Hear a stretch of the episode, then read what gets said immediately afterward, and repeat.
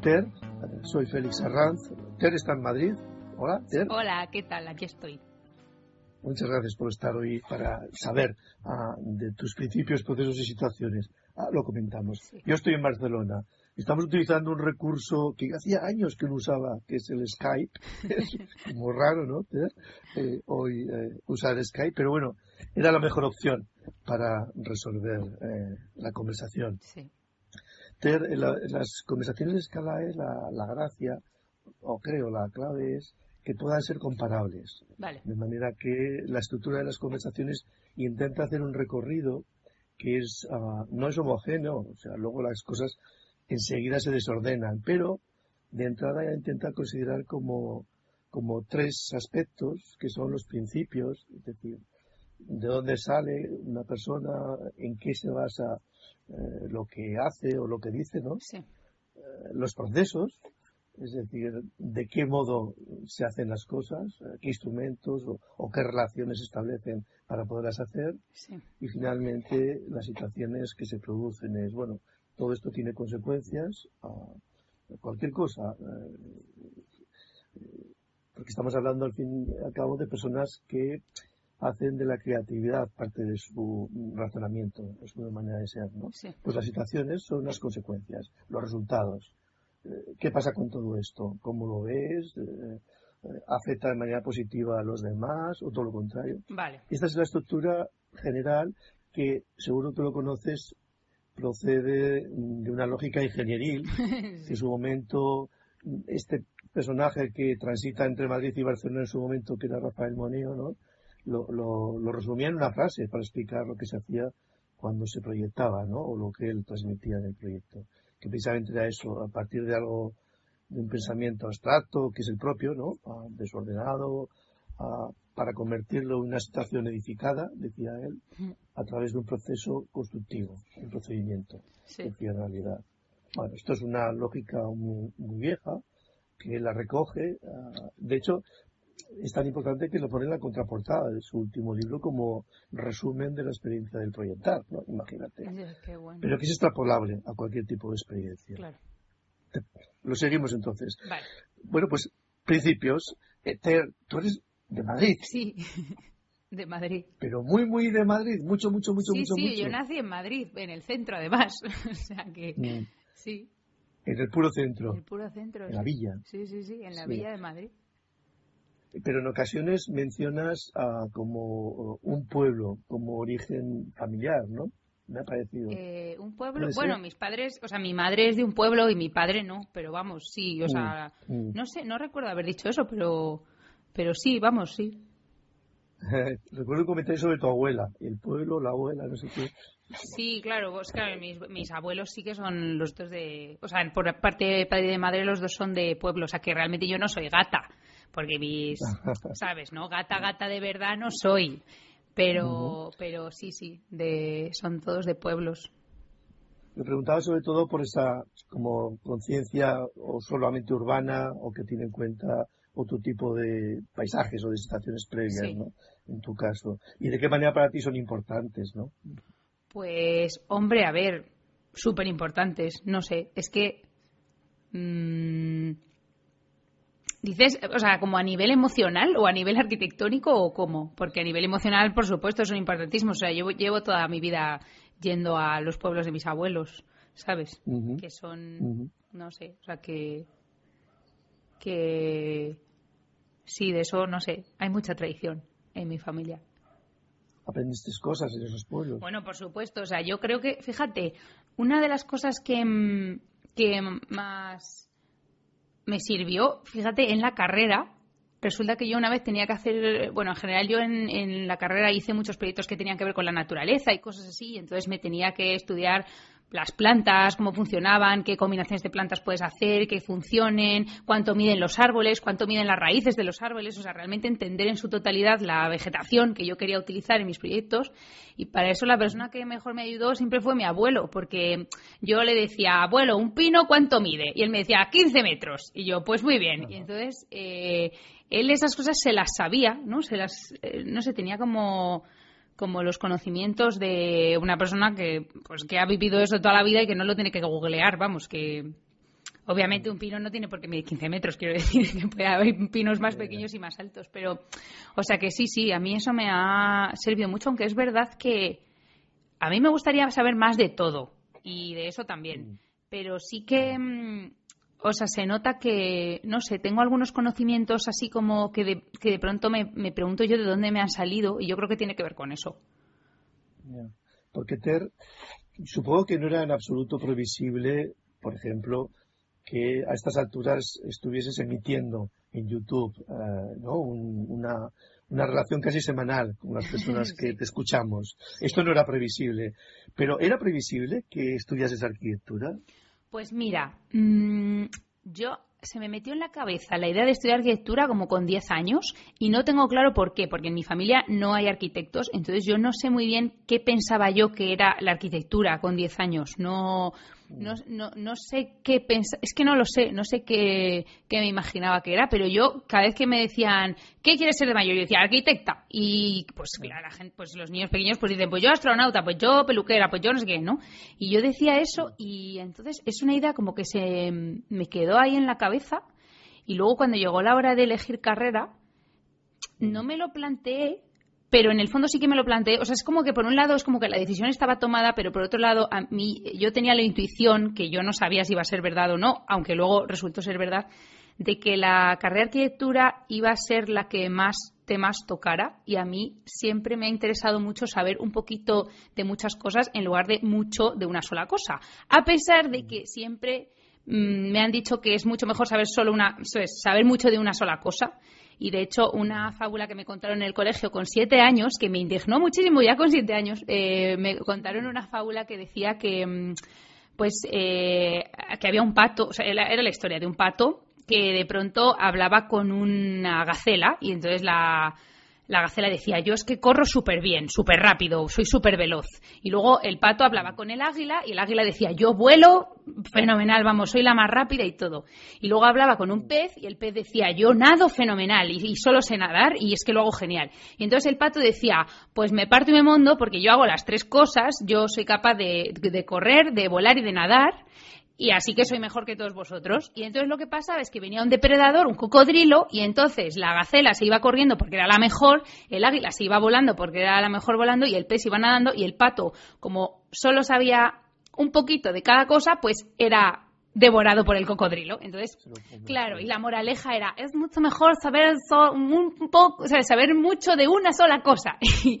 y yo con siete años eh, dije, pues a mí eso no me convence, a mí no me yo prefiero saber un poquito de todo y tener en la cabeza todo hilado, es como una estructura del mundo así genérica, aunque luego yo no sepa en detalle ninguna cosa, ¿sabes? Pero yo quiero saber más o menos cómo funciona el mundo todo a la vez.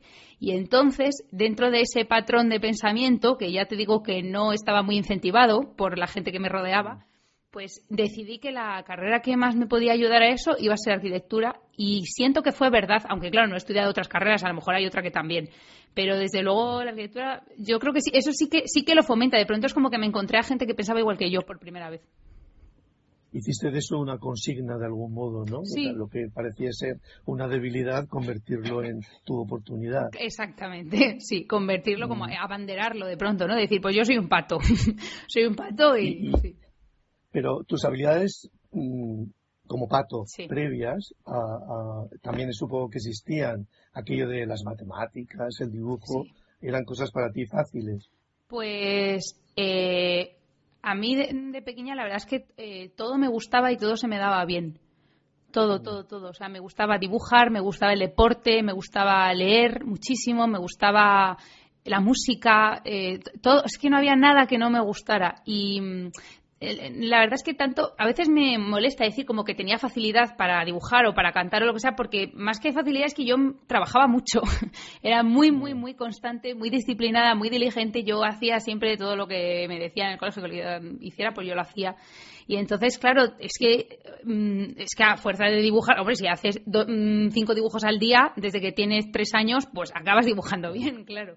Entonces, mm, a veces como que me, que no quiero decir como que tengo facilidad porque entonces parece como que no tiene mérito, ¿sabes? Pero lo cierto es que todo me gustaba, todo, todo me gustaba y me interesaba, todo. Me gustaba la biología, la química, lo que es que luego al final... Y te la curras.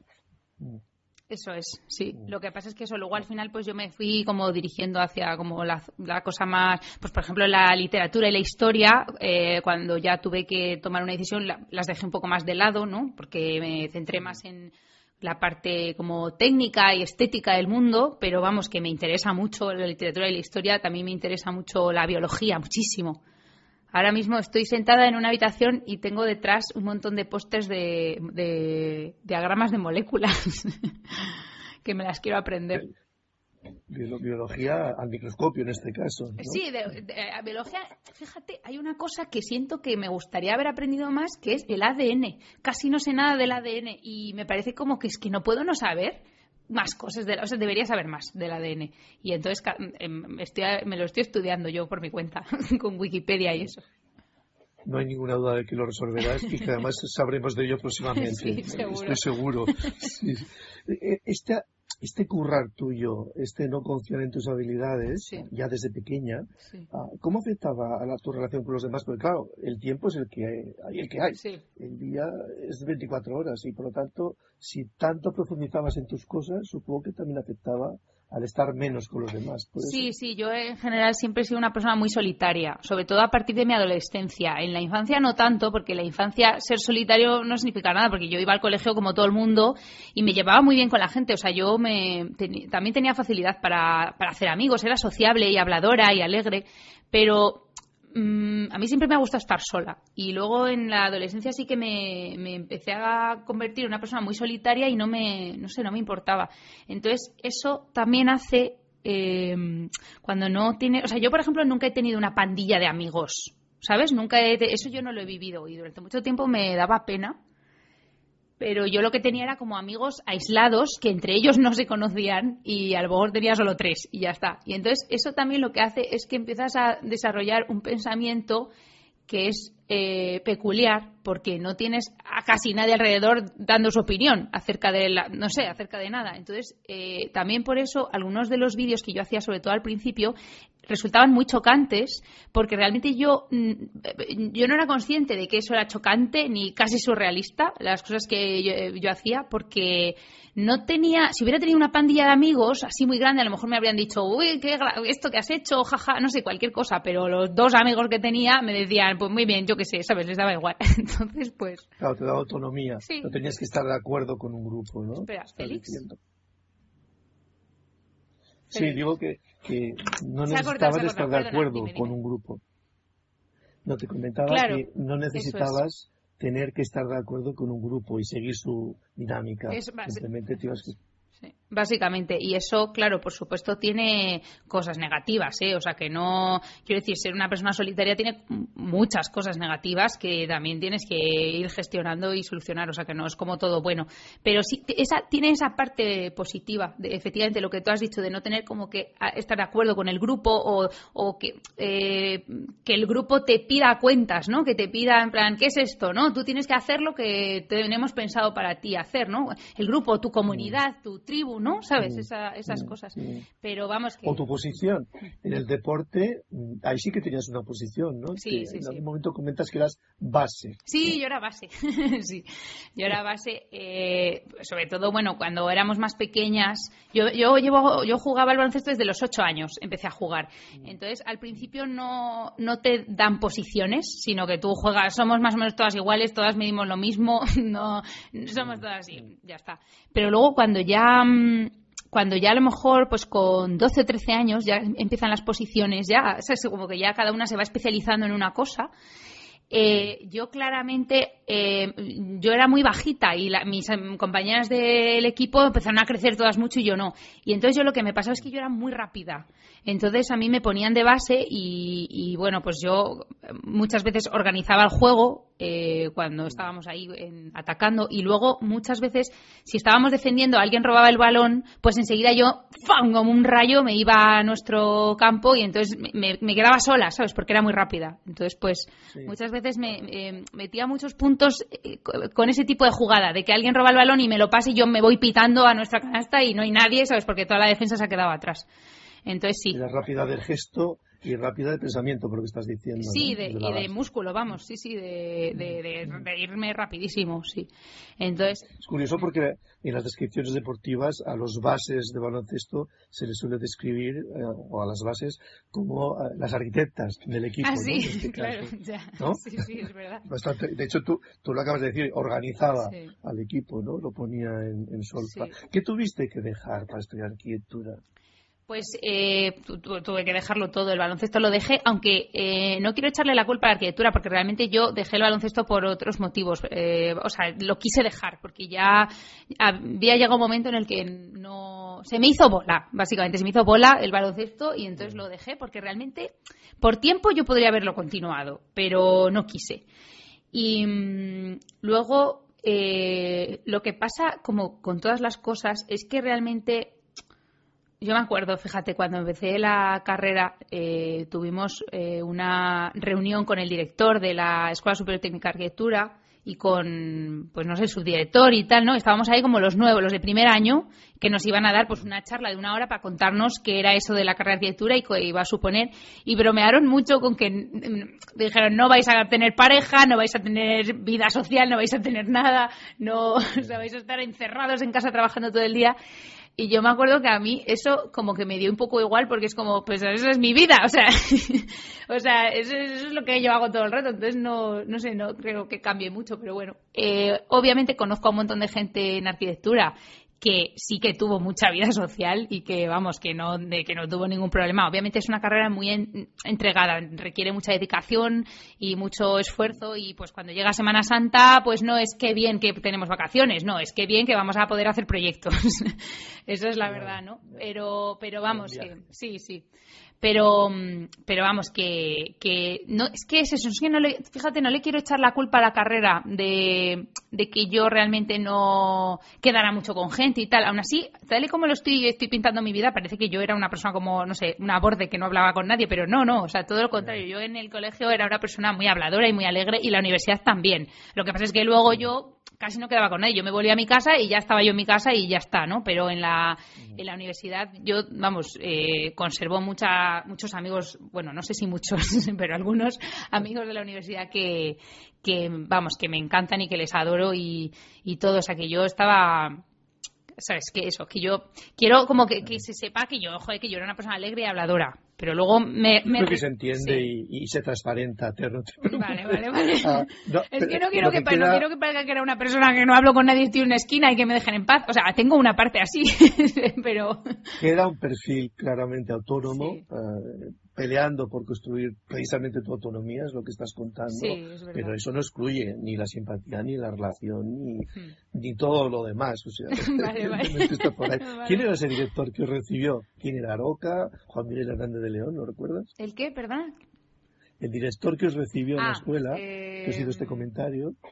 pues ahora no me acuerdo quién era. No lo recuerdo. Puede ser Aroca, Ricardo Aroca, puede ser Juan Miguel Hernández de León, ¿no? Sí. Porque después ya viene eh, Luis Maldonado. Sí, claro, luego viene Luis Maldonado. Sí, sí, sí, Yo, fíjate, sobre todo recuerdo a Luis Maldonado. Es que ten en cuenta que yo el primer día de carrera, es que yo no sabía ni dónde estaba, ni qué era aquello, ni nada, ¿sabes? Es que estás como flotando, que no entiendes nada. De pronto acabas de acabar el colegio y te meten en un sitio. O sea, es que es una cosa muy extraña lo del primer día de la universidad. Es muy extraño. Y, y entonces no recuerdo mucho de eso, pero a Luis Maldonado sí, por supuesto que le recuerdo, paseándose por los pasillos, hombre, claro. Mm. Eh, hombre, si hubiese sido loca te acordarías, porque también era como una especie de Papá Noel montado en moto, ¿no? bueno, ¿Sí? sí, a lo mejor sí, sí, sí, sí, sí, Me lo imagino riendo de esto que acabamos de decir y sale el Papá Noel otra vez, ah. Sí. ¿Y la carrera qué tal? ¿Cómo fue? Pues mira, la carrera eh, fue... ¿O cómo ha sido? Porque tampoco hace tanto. Bueno, sí, acabé ya hace unos cuantos años. A ver, bueno, pues la carrera, no sé cómo decirte. O sea, yo la verdad es que sufrí mucho. eso es la verdad. Ah. Que sufrí mucho, pero de nuevo, yo creo que eso tenía más que ver conmigo que con la carrera en sí misma, porque de nuevo, es que yo conozco a mucha gente que no ha sufrido en la carrera. O sea, a ver, que ha trabajado mucho, pero vamos, que está normal y corriente. Pero claramente mm, yo estuve ahí. es que, jolín, es que yo sufrí mucho. Vamos a enfocarlo de otra manera.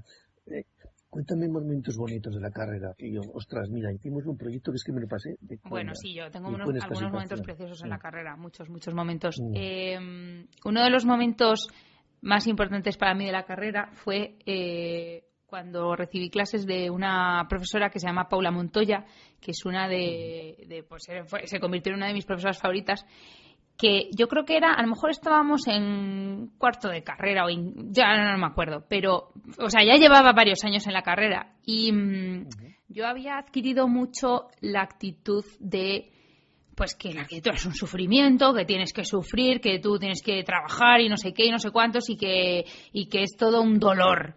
Y entonces me acuerdo que esta profesora me dijo, pero vamos a ver, Esther, que tú puedes hacer el proyecto que tú quieras. O sea, es que puedes hacer lo que tú quieras, haz lo que te apetezca y pásatelo bien. Me dijo eso, o sea, o sea de pronto es como que ella me estaba diciendo que yo estaba en control de lo que yo diseñara, en lugar de ser una persona que al revés, que a mí me, mm, como que yo me, es que eso tiene mucho que ver con actitud, o sea, tú puedes ser una persona que tienes una actitud de que haces lo que te dicen y sientes que tú no estás en control y que simplemente las cosas te ocurren, o puedes ser una persona que realmente dice, no, no, o sea, yo, eh, o sea, yo, yo, puedo hacer lo que yo quiera, o sea, es que a mí nadie me está poniendo una pistola en la cabeza para que yo haga una cosa o para que diseñe una cosa u otra o para que haga lo que sea, ¿sabes? Es que, o sea, mm. ni siquiera, incluso cosas como la semana que viene hay entrega, pues si la semana que viene no te ha dado tiempo a hacer la entrega, la haces la siguiente y los profesores, es que no te va a pasar nada, o sea, tú haz tus cosas, o sea, tú sé independiente, si los profesores lo que quieren es que tú aprendas, el tema de entregas es una cosa prácticamente simbólica, también depende de los profesores, ¿no? Pero yo siempre, eh, casi siempre estuve en turno de tarde y los profesores de turno de tarde eran, eh, ¿cómo te diría yo? Más, eh, yo creo que era simplemente por ser por la tarde, no es por los profesores en sí mismos, pero por ser por la tarde había como un poco más de relax, ¿sabes? Eh, por la mañana em, eh, no sé, las clases de por la mañana a lo mejor había 150 alumnos, entonces ahí no había lugar a que cada uno hiciera lo que quisiera, ¿sabes? Tenía que ser todo muy metódico y tal, mientras que por la tarde es que había clases a lo mejor de 15 alumnos, entonces eso sí que daba a pie a que, pues, cada, que el profesor se pudiera sentar uno a uno con cada una de las personas y entonces pues eh, cada uno podía, podía ir a su rollo y tal, ¿no? Pero yo también tenía, podía tomar la decisión de irme por la mañana o irme por la tarde, irme por la mañana que iba a ser todo mucho más metódico y disciplinado o irme por la tarde iba a ser un poco más relajante, pero seguramente te exigirían más porque te veían cada día y sabían quién eras y te llaman por tu nombre y todo. Entonces, bueno, tiene cosas buenas y malas. Entonces, ese te ocultas menos. Sí, claro, te ocultas. Exacto, por la tarde te ocultas mucho mm. menos, sí. Y entonces ese momento de esa profesora diciéndome que yo, que yo, que yo me lo tenía que pasar bien y que existía la posibilidad de que yo disfrutara con los edificios que diseñaba o los proyectos urbanos o lo que fuera que yo estuviera diseñando, de pronto fue súper impresionante para mí. Realmente necesité que alguien me lo dijera. Es una cosa que es obvia, pero no es la típica obviedad que si no te la dice alguien, pues tú no, no se te ocurre, ¿sabes? Tú piensas que estás ahí prácticamente encerrado en una cárcel haciendo lo que te dicen, ¿sabes? Y es como, no, o sea, esto es un proceso creativo, tú puedes hacer lo que quieras. Eso fue uno de los momentos más bonitos de la carrera. Y luego tuve... En términos globales, supongo que es parecido a lo que hizo Coljas con toda la humanidad arquitectónica, ¿no? Y puede reclamar como esta Arcadia, ¿no? Eh, en su discurso de los años 80, que fue la sorpresa para todos, ¿no? Sí, sí, sí, sí, sí, totalmente, totalmente, es verdad. Supongo que la mañana es más competitiva también, ¿no? Igual que en Barcelona, en Madrid, sí, quiero decir. Sí, al menos yo lo percibía así, que la mañana era mucho más mm. competitiva que la tarde. Sí, sí, sí, sí, sí. Mm. ¿Y el motivo de estar por la tarde? Porque trabajabas a la vez. No, no, no, no, no trabajaba. Eh, el motivo de estar por la tarde, eh, bueno, tiene que ver sobre todo con esa actitud mía como de soledad, ¿sabes? De no querer o sea, de que a mí, o sea, en general yo reconozco que tengo bastante ansiedad social. Entonces, pues, eh, un aula llena, o sea, es con 150 personas, a, mí se me empezaban a acelerar las pulsaciones, me ponía muy nerviosa y un aula con 10 personas, pues, me generaba mucha más relax. Entonces, en realidad tiene que ver con eso, más con una cosa emocional, personal mía, ¿sabes? O sea, buscaste una situación que para ti fuese aceptable y, Eso es. y a partir de conducirte. Y, y, en toda la carrera lo trabajaste, porque eh, solía ser habitual, ¿no? Sí, Los últimos cursos al menos empezar a. Pues durante la carrera. no. Sí, durante la carrera no. No, no, no. Yo no trabajé durante la carrera. Fui, me dediqué solo a. O sea, bueno, sí que hacía lo típico de dar clases particulares. Eso sí que lo hice desde el principio. Desde, desde primero de carrera yo daba clases particulares a gente de bachillerato. Y, y eso a mí, yo me lo pasaba muy bien, me gustaba mucho porque además también me ayudaba a afianzar conceptos y no sé, es verdad que a mí siempre me ha gustado mucho explicar cosas, me hace mucha ilusión, mm. aunque creo que sobre todo me hace ilusión que me expliquen a mí las cosas, eso es lo que más me gusta, cuando alguien me explica algo y lo entiendo, eso a mí la paz que me da eso y, es que es una felicidad que me encanta y después de eso lo que más me gusta es mm. explicarlas yo. ¿Y te ha pasado mucho durante la carrera tener esa paz, tener esas profesoras, esos profesores que te explican bien lo que tú quieres eh, entender. Sí, sí, sí. Bueno, no sé si muchas veces, pero cuando me ha pasado es que te, es que te llena el alma, de verdad. O sea, te, te llena el alma. He, tenido, hombre, he tenido profesores mejores que otros, pero es que he tenido algunos profesores que es que de pronto, de pronto hacen que las piezas del puzzle encajen y, es que lo entiendes todo y es que es precioso, o sea, es precioso. Uno de los profesores que, que, que mejor conseguían o que más me impactaron en este sentido fue Manuel de Prada, que era un profesor de que que bueno pues eh, fíjate era una era la asignatura de composición y sin embargo para mí era como una asignatura de la vida era filosofía de la vida y es que no me no me perdí ni una sola clase, porque, hombre, siempre alguna vez alguna clase faltas, bueno, pues nunca, no, no perdí, me perdí ni una sola clase de ese profesor, porque es que todas para mí eran increíbles. De hecho, hablé de él en uno de mis vídeos, eh, uno de mis vídeos precisamente de composición de imágenes, le menciono porque, porque es que todo lo que decía eh, es que era increíble. Ni siquiera hablaba solo de composición, obviamente, no hablaba de, solo de diseño y estética, hablaba de todo, es que hablaba de todo. Y me ponía las cosas en relación. Sí, eso es. Sí, sí, sí, sí, sí. ponía las cosas en relación. Luego tuve otro profesor de matemáticas como en, a ver, creo que fue en primero de carrera, que ahora mismo no me acuerdo cómo se, se llamaba Félix, mira, como tú, se llamaba Félix, pero no me acuerdo cómo se apellidaba. Y era un profesor que eh, era, bueno, era de matemáticas, pero lo que pasaba era que mm, por lo menos una vez a la semana, de pronto él eh, hacía un speech, un discurso de media hora hablándonos de un libro arbitrario que a él le gustaba y que le parecía que estaba en relación con la arquitectura. Y el primero que nos recomendó fue En busca del tiempo perdido. Para mí era muy increíble que un profesor de matemáticas me recomendara el libro de En busca del tiempo perdido y me dijera que eso estaba en relación con la arquitectura. O sea, era ahí, había un cruce de cosas que eran muy chocantes. Y, yo me leí ese libro por él, o sea, obviamente ya lo conocía, bueno, son siete tomos, solo me leí el primero que me pareció espectacular. Y me acuerdo que él dijo que es que eh, si queríamos entender lo que era el tiempo y el espacio, que nos teníamos que leer ese libro, que eso era lo que había que hacer. Y entonces yo dije, bueno, pues no sé, pues yo me lo voy a leer. Y me, lo, y me lo leí varias veces porque yo creo, fíjate, a día de hoy creo que todavía me lo podría leer otra vez y ahora a lo mejor entendería incluso un poco mejor a lo que él se refería. Y mm, así. La fama, de hecho, creo, de la Escuela de Madrid, yo creo que pasa un poquito por eso que, independientemente de los profesores, incluso de las asignaturas, es ya muy viejo que todos ellos y todas ellas pongan en relación cualquier cosa con la arquitectura o con cualquier otra cosa. ¿no? Ah, o sea, no centrase tanto de manera exclusiva en el discurso interno, o aquello que decían disciplinar de la arquitectura, ¿no? sino ser como mucho más abierto. Sí, totalmente. totalmente, sí, sí, sí, o sea, totalmente, porque además es que eh, yo me acuerdo que yo tuve un, bueno, lo que fue mi, mi tutor del proyecto fin de carrera, yo le dije que yo quería hacer, que mi proyecto fin de carrera quería que fuera el edificio que Kim Kardashian se merece en Madrid.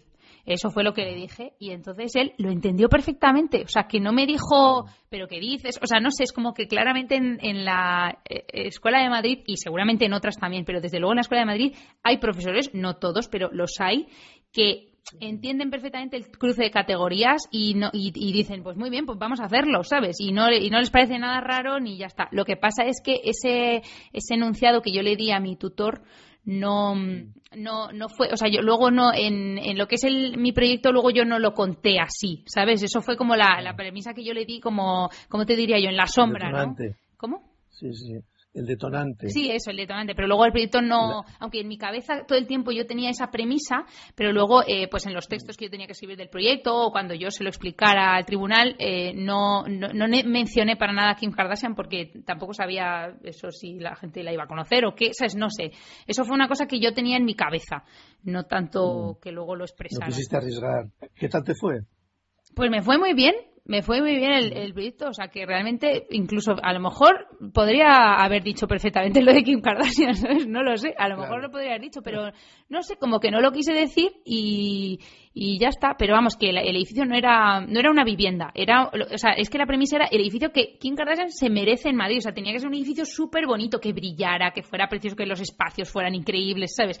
Y también lo que pasa es que, el, hombre, el edificio que hice fue, como te diría yo, un delirio, ¿sabes? No era una cosa útil para la sociedad ni, ni nada de eso, pero pero era, eh, o sea, a mí me permitió soñar y disfrutar muchísimo del proceso ya lo ajustabas en medidas, el, tu proyecto se ajustaba al sistema de medidas que se deducen del cuerpo de... todavía no, todavía no se ajustaba. Eso estaba en esbozo. Estaba en esbozo, sí. Claro, porque tú imagínate, yo estuve ahí con el PPC, pues eh, ya tenía en la cabeza la idea de es que yo tengo que medir el culo de Kim Kardashian, joder, pero si Enrique Miralles midió un croissant, porque no voy a medir yo el culo de Kim Kardashian, me parece de lo más normal. Pero no lo hice para el, todavía para el PFC, lo hice luego para YouTube. Supongo que eres consciente y lo has dicho de que tenías interlocutores que podían entender de qué estabas hablando.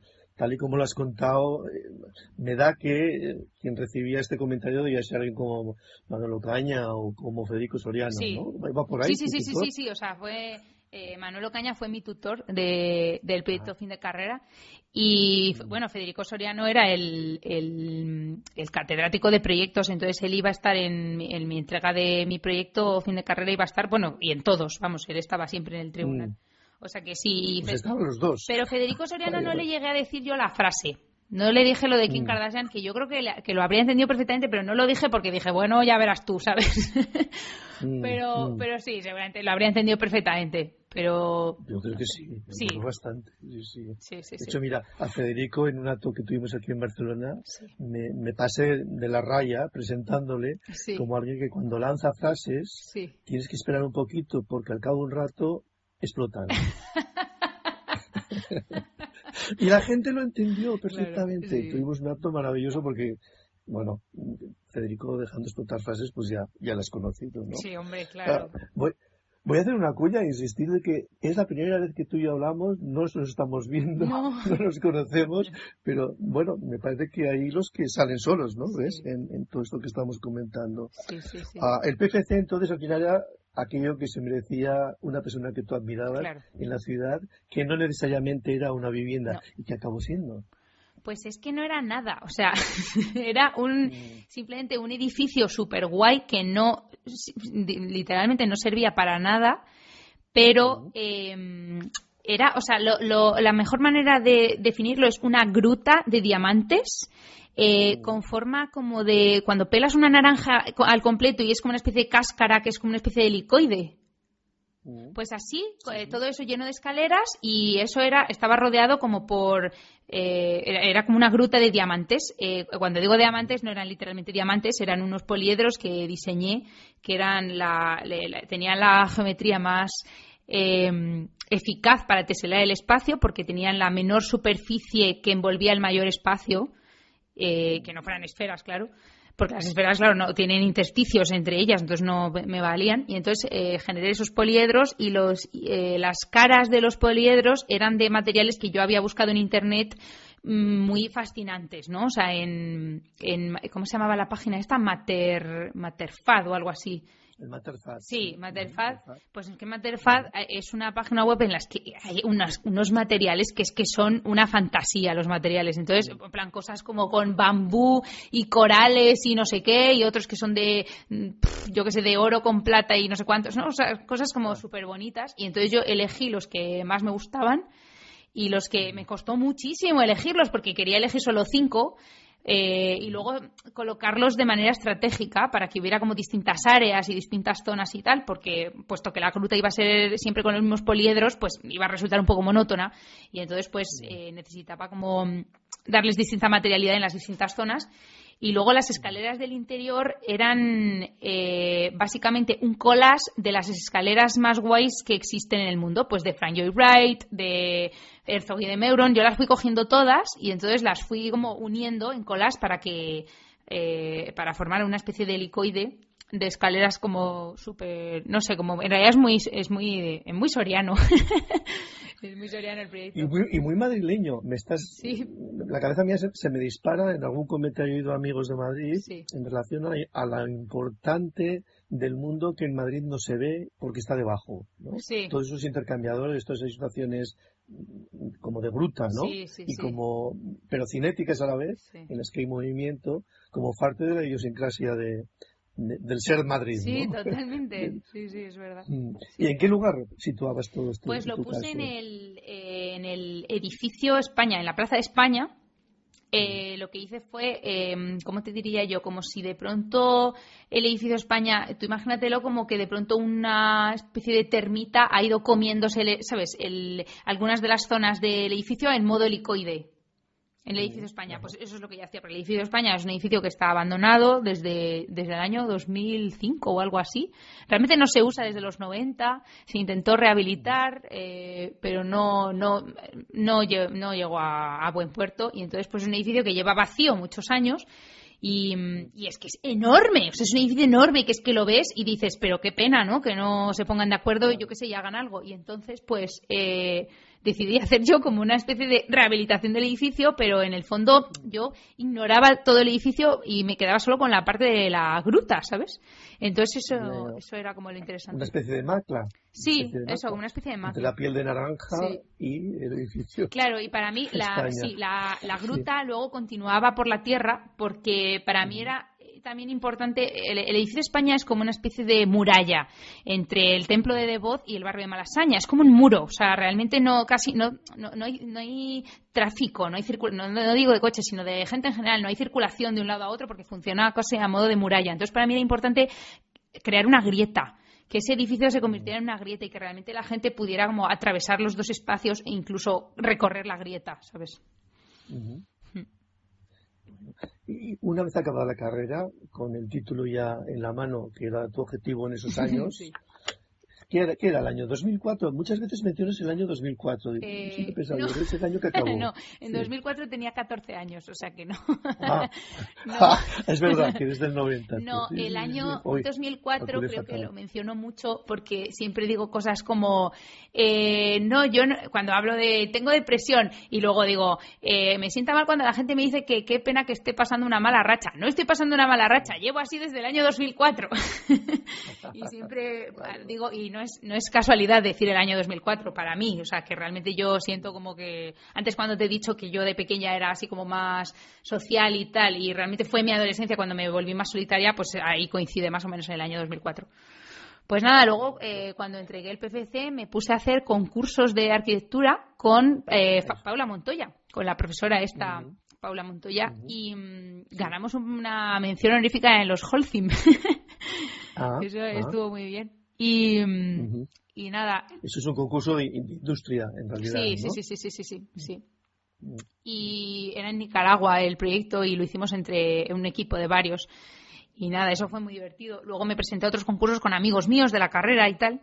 Y entonces luego eh, decidí hacer lo que siempre había querido hacer, que era abrirme mi canal de YouTube. Y entonces pues me abrí el canal de YouTube a la vez que seguía haciendo este tipo de cosas de, de arquitectura. Y entonces además a la vez que estaba con el canal de YouTube, empecé a... me saqué oposiciones para ser profesora de universidad.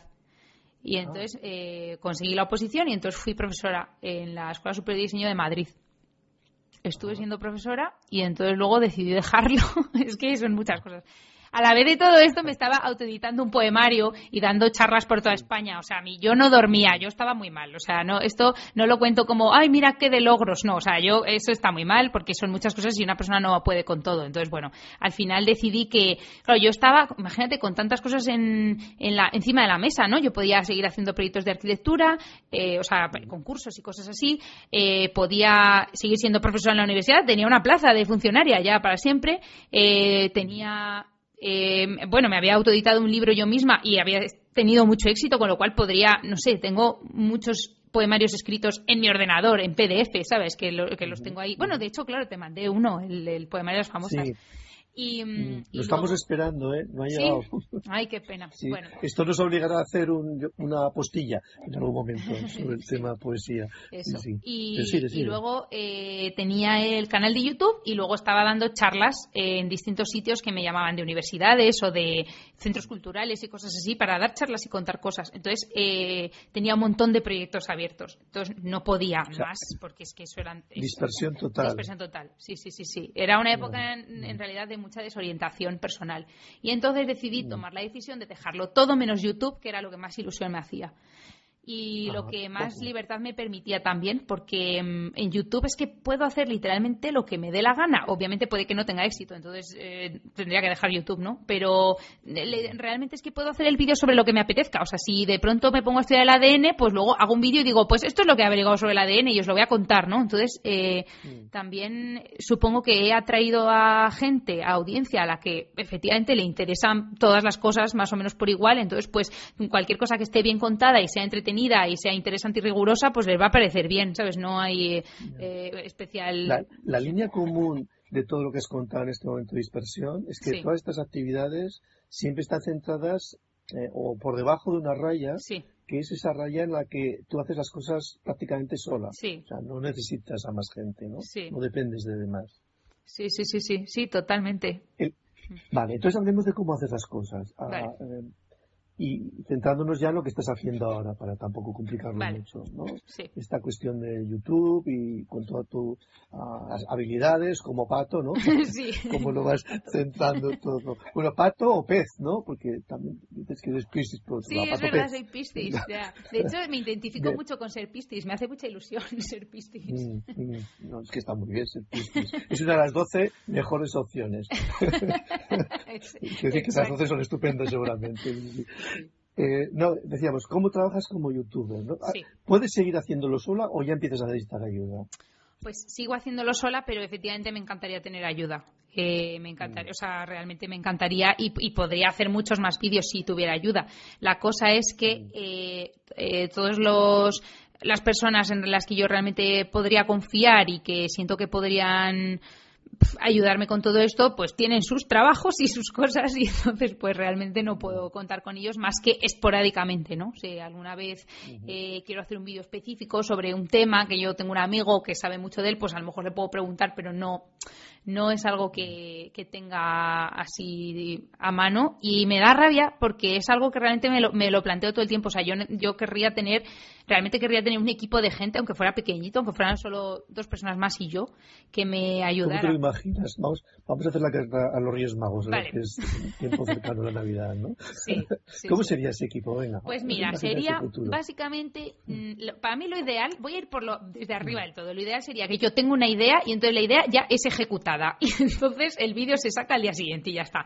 Porque, eh, Félix, esto es un problema que yo tengo mucho, que es que tengo ideas que eh, me cuesta tanto ejecutar y desarrollar y todo eso y, como realmente dar forma que a lo mejor desde que tengo la idea hasta que puedo hacer el vídeo pasan seis meses. Entonces eso mm. es una especie de ansiedad basal que tengo constantemente porque tengo una lista de ideas y es como, venga, quiero sacar este vídeo ya, pero es que no, es que no puedo todavía, no puedo, no tengo tiempo. Y entonces, bueno, entonces eso sería lo ideal para mí. Eh, teniendo en cuenta que eso, bueno, para eso habría que ser directamente, no sé, la reina de un país o algo así, de quiero una cosa y se hace. Tampoco tengo claro que una reina de un país ah, pueda hacer eso, pero bueno, pues... Eh, seguramente no. seguramente no, efectivamente. De un país inventado, vamos.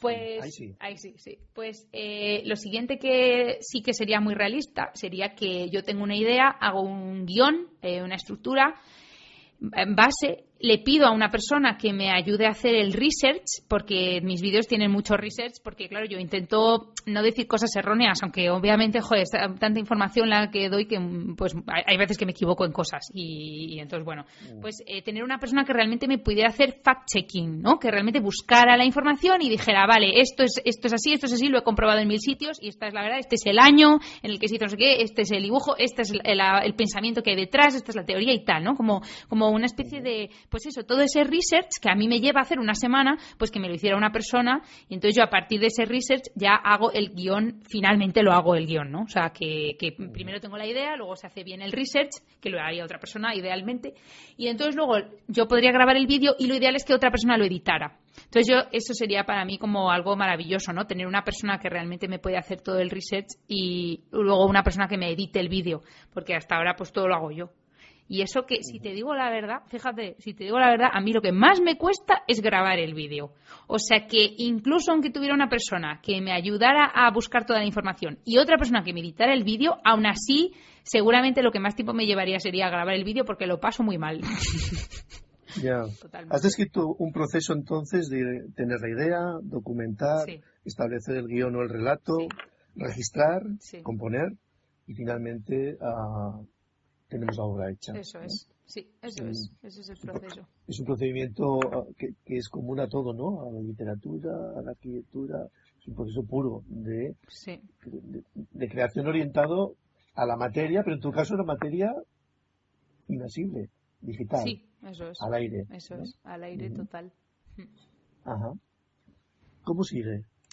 Pues nada, el, el, el vídeo, pues nada, ya estaría grabado, ya se edita y entonces luego pues se publica. La parte de publicación eh, siempre me pongo muy nerviosa porque yo no sé tú cuando estás, cuando estás en modo creativo, esto es lo que mucha gente no entiende, cuando estás en modo creativo estás casi en trance, entonces tampoco tienes muy claro lo que estás haciendo, ni qué implicaciones tiene, ni nada, o sea, no sé, como que tú dices, mi objetivo es sacar esto y ya está, porque tengo la idea en la cabeza, es una obsesión, es que es muy obsesivo el proceso creativo, es muy de que esto se me ha metido en la cabeza y lo quiero soltar y se acabó.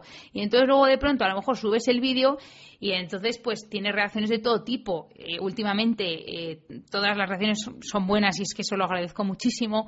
Eh, pero luego a lo mejor hay gente que dice, eh, esto que has dicho pues es problemático por lo que sea, ¿no? Y tú ni te has dado cuenta, a pesar incluso que hayas tardado seis meses en hacer el vídeo, porque es que ha sido todo un proceso de trance. Entonces, pues eso, publicar el vídeo es una cosa que, que también eh, te pone muy nervioso porque no sabes lo, lo, que va a pasar, sobre todo pues eso, en los tiempos de las redes sociales, en los que la, todo vuela como la pólvora, ¿no? Y entonces, pues, pues nada eso, que eso es una parte que, es difícil y entonces luego eh, yo, mm, nada, ahí se queda el vídeo y ahí acaba, ahí acaba el proceso. Luego yo ese vídeo me olvido de él y ya paso a lo siguiente y entonces pues... No, no, espera, espera, espera, espera. Aquí hay más. ¿Por qué? Porque sí, no hay la difusión y el mantenimiento de la relación que se deriva de ese vídeo o de esa construcción. Claro, con la, con la audiencia, ¿no?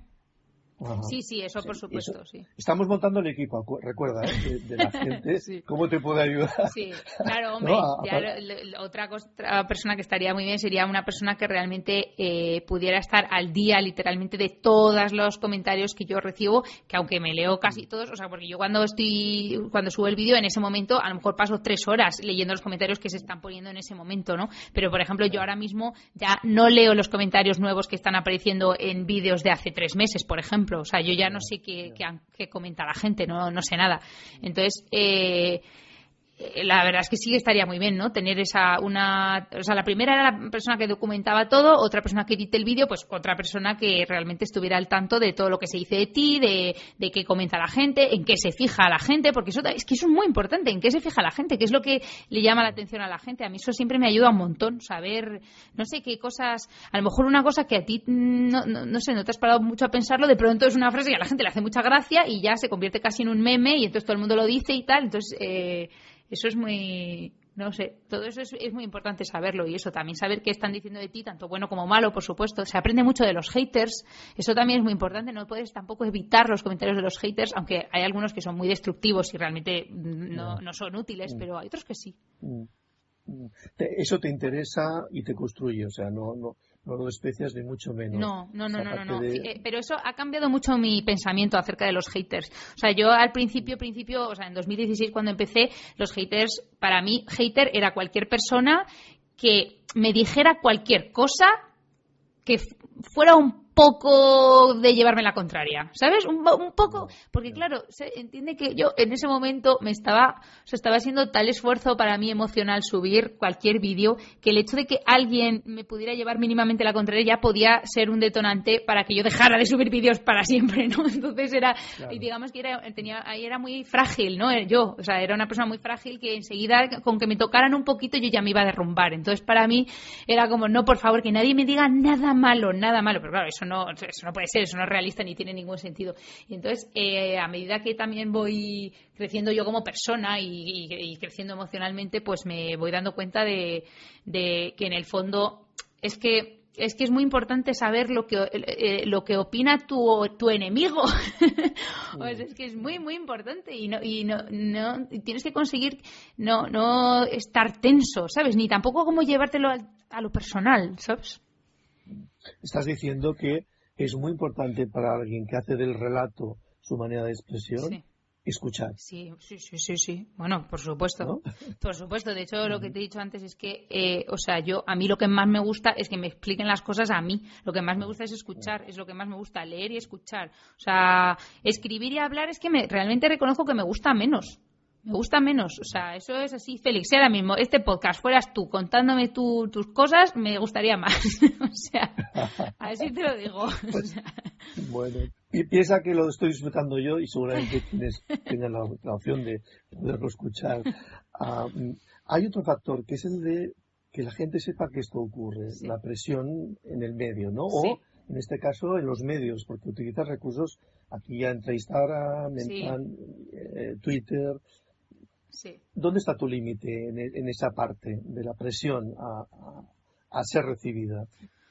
Pues eh, a mí lo que me pasa es que yo siento que llevo las redes sociales dentro, dentro en la sangre, vamos. O sea, es que me mm. encantan, me encantan las redes sociales. Entonces, eh, es verdad que al final es un trabajo. Para mí se han convertido en un trabajo. Twitter, Instagram y, Facebook y YouTube y, todo esto se ha convertido en un trabajo, pero y es verdad, ¿eh? o sea, que, joder, y se nota, o sea, es que es, es, verdad que es mucho trabajo, pero es que, es que a mí me gusta mucho. Entonces, eh, mi límite realmente, pues no, hombre, sí que, no sé, así de más superficialmente, sí que intento no estar cinco horas en Instagram, cinco horas en Twitter, ¿sabes? Eh, porque es, es, agotador, eh, no, no sé, o sea, quiero decir que cuando antes yo no era youtuber, realmente pues tú estás en Instagram y entonces pues yo qué sé, también es que Instagram a mí me gusta mucho porque estás con, me gusta más Instagram que Twitter porque es eh, consumir imágenes todo el tiempo, todo el tiempo.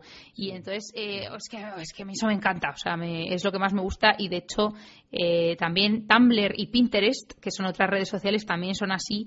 En Instagram es verdad que sigo más bien a gente famosa, pero por ejemplo en Pinterest o en Tumblr sigo sobre todo a diseñadores, a dibujantes, a arquitectos, a cosas así. Entonces es, es que es como una biblioteca audiovisual, audiovisual constante que, que para mí realmente pasarme cinco horas en Pinterest o en Tumblr es algo positivo, es como haber estado leyendo cinco horas. O sea que no, para mí eso no es perder el tiempo. Pero fundamentalmente gráfica. Claro. Ahí está dominando la imagen. Eso es. Eso, claro, eso es, eso es, eso es, sí. Y, y tú tienes un... Bueno, no estamos hablando de tus emisiones porque para eso están ahí y se pueden seguir. Eh, y tampoco, ¿no? Eh, sería repetir lo que ya has dicho de alguna manera. Pero bueno, hay una que es la que sí que me apetecía mucho comentar un poquito. Que es esa en la que precisamente grafías a las redes sociales. Ah, y le asignas un modo de entender gráficamente cada una de ellas, ¿no? Más que hablar de eso, que para eso está la emisión y ya la buscarán los demás, para escucharla y además merece la pena, seguro. Ah, lo que me interesaría saber es, en este momento para ti, de esas que tú situabas, Facebook, Twitter, no sé qué, ¿realmente todas tienen el mismo valor para ti? ¿O simplemente es un compromiso y por eso las grafías, pero alguna quizá empieza ya a no ser tan interesante? Ya, ya te entiendo. Pues eh, realmente yo en ese vídeo creo que hablaba de Facebook, de Twitter, de Instagram, de YouTube y de Snapchat. Creo que hablaba de esas cinco. Mm, y, entonces, realmente, realmente, eh, bueno, o sea, siendo profundamente honesta, todas me han gustado muchísimo. Han sido, todas ellas han sido mi preferida en una época distinta. O sea que Snapchat hubo un tiempo que era mi red preferida. Eh, antes, eso fue eh, mucho antes de ser youtuber. Y mucho antes de Snapchat la que más me gustaba era Facebook, porque en el fondo fue la primera red que tuve y entonces fue el primer sitio en el que yo como que de pronto podía contar algo en Facebook y tener 15 likes, que para mí era como, ¡hala! 15 personas les gusta lo que digo, qué fuerte, no sé, era como muy guay. Me... Y yo realmente, yo en Facebook era muy parecida a como soy en YouTube, lo que pasa es que era en formato párrafo, o sea, en formato escrito, pues yo contaba alguna cosa. Snapchat eh, fue luego mi preferida y de hecho el diagrama del culo de Kim Kardashian tuvo su origen en Snapchat, porque yo hice una historia de Snapchat en la que decía que en la carrera de arquitectura me habían contado cómo eran las dimensiones de un ladrillo, pero no las dimensiones del culo de Kim Kardashian, que me parecían más importantes. Y entonces ese, ese vídeo de Snapchat lo vieron a lo mejor solo 10 personas, mis 10 amigos lo vieron, ¿sabes? O sea que no llegó a ningún sitio y ya está. Eso fue a lo mejor en el año 2015. Y mm, luego eh, Twitter reconozco que nunca me ha gustado mucho porque la percibo como la red más hostil. Eso es como la percibo yo porque y es precisamente por lo que digo en el vídeo de que mm, para mí Twitter no tiene, espacialmente no tiene límites, no tiene barreras, o sea, no hay, no hay paredes en, en, Twitter. Es como que estamos todos en el mismo desierto, todos juntos, y estamos al mismo nivel y es muy fácil para mí de pronto tuitear a Cher o a Madonna o a Kim Kardashian, o sea, es que es una cosa absurda casi, ¿no? Es casi grotesco y lo puedes, y encima, mmm, mucha gente se pensará que a lo mejor tuiteas a Cher y Cher no lo va a leer, pero mmm, si no lo lee Cher, lo va a leer su manager y, y su manager se lo va a contar o sea, que es que eh, casi seguro que sí que lo lee, ¿sabes? Es, que entonces es como que estás ahí muy cerca y entonces, claro, eso lo que hace es que estás muy cerca de los fans, pero también estás muy cerca de los haters. Entonces yo muchas veces, viendo mis menciones de Twitter, viendo las cosas que me pone la gente, me encuentro, a, encuentro cosas hostiles mucho más a menudo que en mi canal de YouTube, ¿sabes? Y entonces es como una red que reconozco que le tengo un poco de manía por eso, ¿sabes? Porque obviamente es importante escuchar al hater, pero también, bueno, yo tampoco es plan de estar escuchando al hater todos los días, ¿sabes? O sea que... Mm, mm. Entonces, bueno, eh, ahora mismo a día de hoy Facebook reconozco que casi ya no me interesa porque no, ya no me gusta. Entonces eso, Twitter le tengo un poco de manía. Snapchat ha desaparecido por completo. Y la que más me gusta sin duda es YouTube pero casi que Instagram me gusta casi por igual. Es que Instagram me gusta mucho, mucho, mucho, porque es muy pacífica, es una red muy pacífica. Mm. Está bien. Y me recuerdas, fíjate, un comentario de un profesor de aquí de Barcelona, que se llama Josep Keklas, que insistía mucho al valorar a esa red social que es la arquitectura construida, también, ¿no? decía, bueno, mm, seguramente la, la atención tiendo a ponerla en aquellos edificios que me hacen sentirme importante. claro. O sea, que hace que sea la persona que está entrando o que lo usa eh, y que nota que es importante. Y al revés, esos otros edificios que se empeñan en demostrarte que son importantes ellos como edificios, poco a poco los voy descartando se van, se van desmontando. Totalmente. Parece que, tú escribes algo similar. Sí, sí, sí, totalmente. Me ha encantado. Sí, sí, sí, sí. sí. Mira, nos quedan como cinco minutos para hacer la última parte, que sería la de las valoraciones de lo hecho. Sí. lo hacemos de una manera, un pequeño experimento. Con, he rescatado algunas frases, creo que muy bonitas tuyas, y como no vamos a poder hablar mucho de poesía, pues lo hacemos así, con frases tuyas bonitas. Primera frase. Las vacas mastican despacio. Las vacas mastican despacio. Esa frase es mía. Qué bonita es. Sí, es preciosa. Qué bonita es esa frase. ¿De verdad he dicho yo eso? Sí. Joder, pues me gusta mucho la frase. Las mm. vacas mastican despacio. ¿Y por qué mastican despacio las vacas? Pues es que yo no sé en qué contexto dije yo esa frase. Mm, ¿Por qué mastican las vacas despacio? En un contexto de tu aprecio hacia el mundo natural, concretamente los animales, que pasa por los patos, las orcas, las vacas.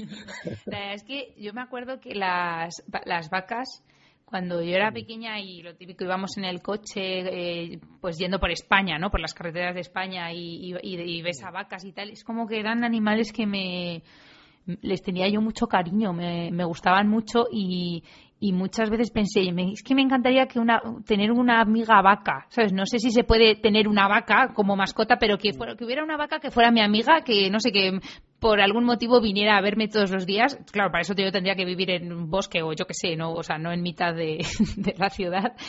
Pero no sé, son como muy tranquilas. Es que son muy tranquilas, no sé, me, me gustan, son muy bonitas, muy pacíficas.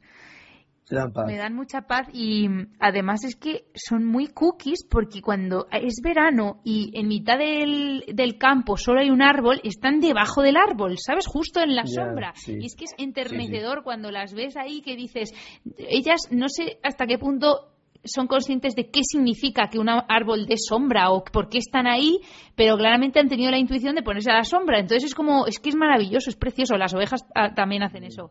Y no sé, me hace mucha gracia y quizá en el escenario que se nos ha ido construyendo, ese árbol tiene 15 metros y tú sabes que tiene 15 metros porque como están las vacas y estás en el campo, claro. posiblemente tu abuelo no está muy lejos. ¿no? Venga, otra frase, no son muchas, tengo dos o tres. La fealdad es muy frívola con la belleza. Sí, sí, sí, sí, sí, sí, sí, sí. sí. Es que sí, es que la fealdad es muy frívola con la belleza. Esa es una frase que no es mía, se la escuché a un amigo que a su vez se la había escuchado a otra persona, o sea que ahora mismo no tengo claro cuál es el, el origen de esa frase pero claramente mm, siento como que las cosas. bueno, habría primero que definir qué es fealdad y qué es belleza, pero siento que solo es la fealdad la que juzga la belleza por su belleza y que luego se. como por la parte más superficial, ¿no? Y que se enfada con la belleza por ser bella cuando, cuando la fealdad es fea, ¿no? Y. y, realmente la belleza es muy, muy profunda aunque de nuevo es un poco sin sentido hablar de esto sin haber definido los conceptos de fealdad y belleza, pero la belleza es una cosa muy profunda y la fealdad mm, se enfada de que sea algo profundo, no le gusta, no le gusta. Y seguramente sea porque la fealdad a veces siente que no puede llegar a ser belleza y eso es mentira. Eso es lo, eso es lo, que, es, eso es, lo que es mentira. Quizá lo ato con otra frase que tú enuncias, que es muy cortita, y que yo creo que también me decía estar en, el poemario, que es dejarme en paz, cuando ya te enfadas, ¿no? No, lo digo porque esta cuestión de la fealdad y de la belleza, o tantas otras parejas de cosas, ¿no? que arrastramos en toda la cultura occidental y que le asignamos a Platón de alguna manera, ¿no? Ah, pero que bueno, luego también como arquitectos, el corvo lo recoge y nos da, ¿no? La vara con lo redondo y lo cuadrado. este, este empeñarse ¿no? En lo, en lo separado, que de alguna manera mágica se volverá a juntar y eso será uh, la leche, el mundo mundial. Realmente nos está atormentando, ¿no? Por eso aquí rescataba tu frase, oye, fealdad, eh, belleza, déjame paz. sí, sí, sí, sí, totalmente, sí, totalmente. Bien. La tercera frase, el poeta era él. El poeta era él.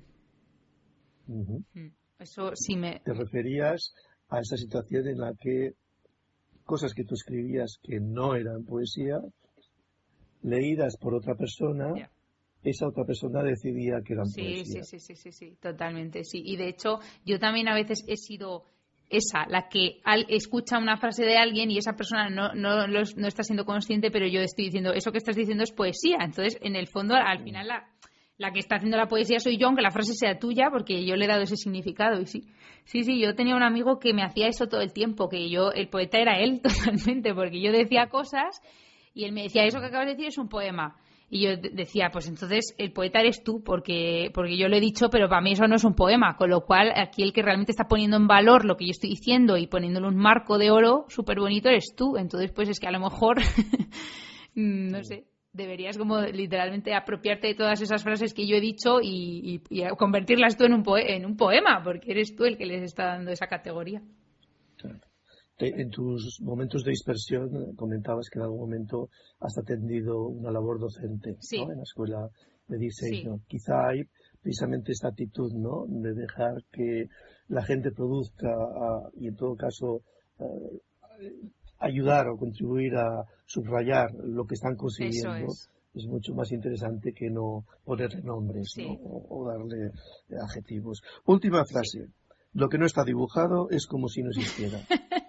sí, eso es, que es así totalmente. ¿Eso es aprendido o es tuyo? Esa es mía, esa frase es mía. Lo que no está dibujado es como si no existiera. Esa la, esa la dije yo. Sí, sí. Y mm, pues esa la, la dije porque, bueno, por muchos motivos.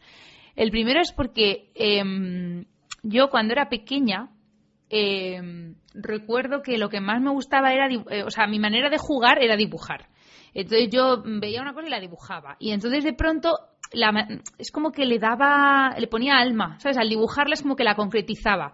Eh, y cuando digo dibujar cosas, pues me refiero, imagínate, pues a lo mejor eh, iba, nos íbamos de veraneo a una casa con mis padres y entonces yo me dedicaba a dibujar todas las habitaciones de la casa. Y a lo mejor solo estábamos una semana y luego nos volvíamos y ahí nadie se acordaba de eso ni nada. Y yo a día de hoy conservo los dibujos de esa casa que yo hacía. Y entonces es como que de pronto esa casa existe porque yo la dibujé. Y si no, no existiría porque nadie se acuerda de ella ni nada. Y si a lo mejor yo estoy ahora mismo en el campo y quiero dibujar algo, claramente yo tengo la de o sea, yo puedo tomar la decisión de dibujar, dejar cosas fuera del dibujo y otras no. Entonces es como si mm. yo estuviera haciendo que algunas cosas existieran y otras no. Si yo voy al campo y dibujo una vaca y no dibujo nada más, entonces no existe nada más que la vaca. El árbol no existía porque yo no lo dibujé. Mm. Y la montaña tampoco existía porque yo no la dibujé, con lo cual yo he concretizado lo que a mí me ha dado la gana y entonces he dejado dentro y fuera del dibujo las cosas que para mí existen y las que no has tomado decisiones respecto de la realidad. Exacto, sí. Y luego también eh, esa frase eh, eh, venía también de, de la idea esta que mm, muchas veces los profesores en la, en la, universidad se frustran mucho cuando un alumno llega y dice, bueno, mi idea es hacer una cosa, pero no, no tiene nada dibujado. El profesor dice, es que me da igual que, tu, mm, que dibujes mal o lo que sea, pero si no me traes algo sobre el papel, yo no puedo corregirte tu pensamiento etéreo. O sea, eso no es nada. ¿Sabes? Si tú me dices, no, yo quiero hacer un centro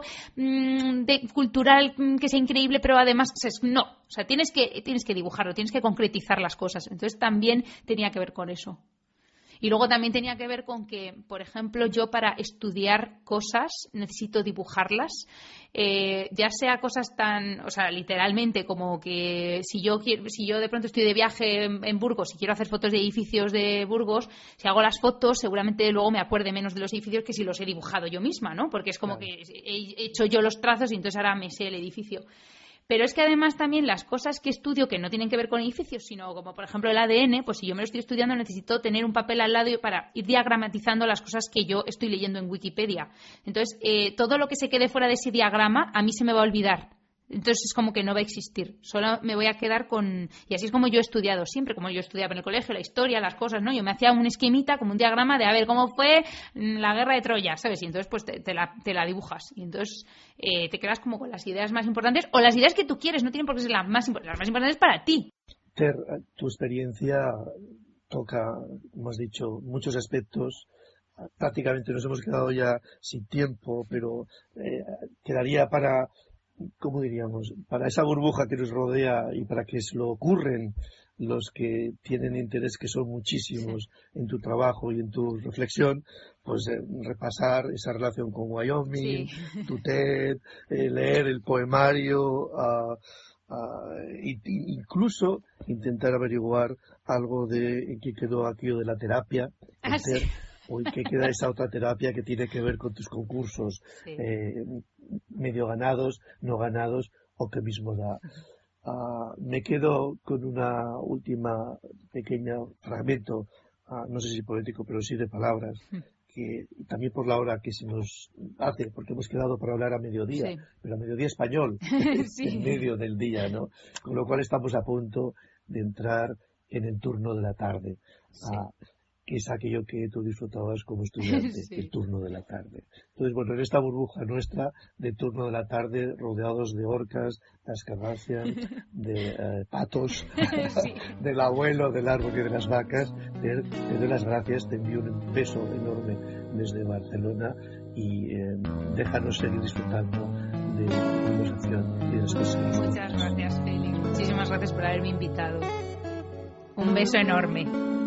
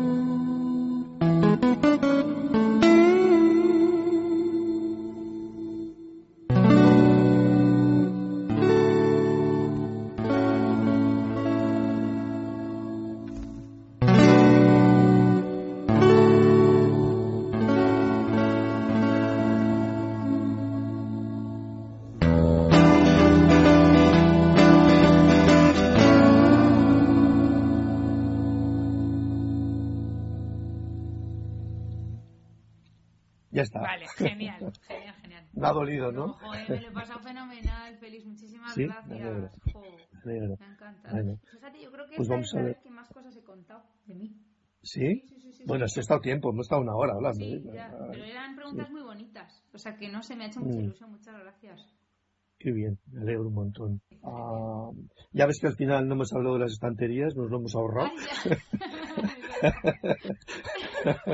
sí, sí, Estúpido velo. Joder, ¿te acuerdas de todo eso? Eso en el año 2016 o algo así. ¿Te acuerdas de todo? Sí, sí, sí, sí.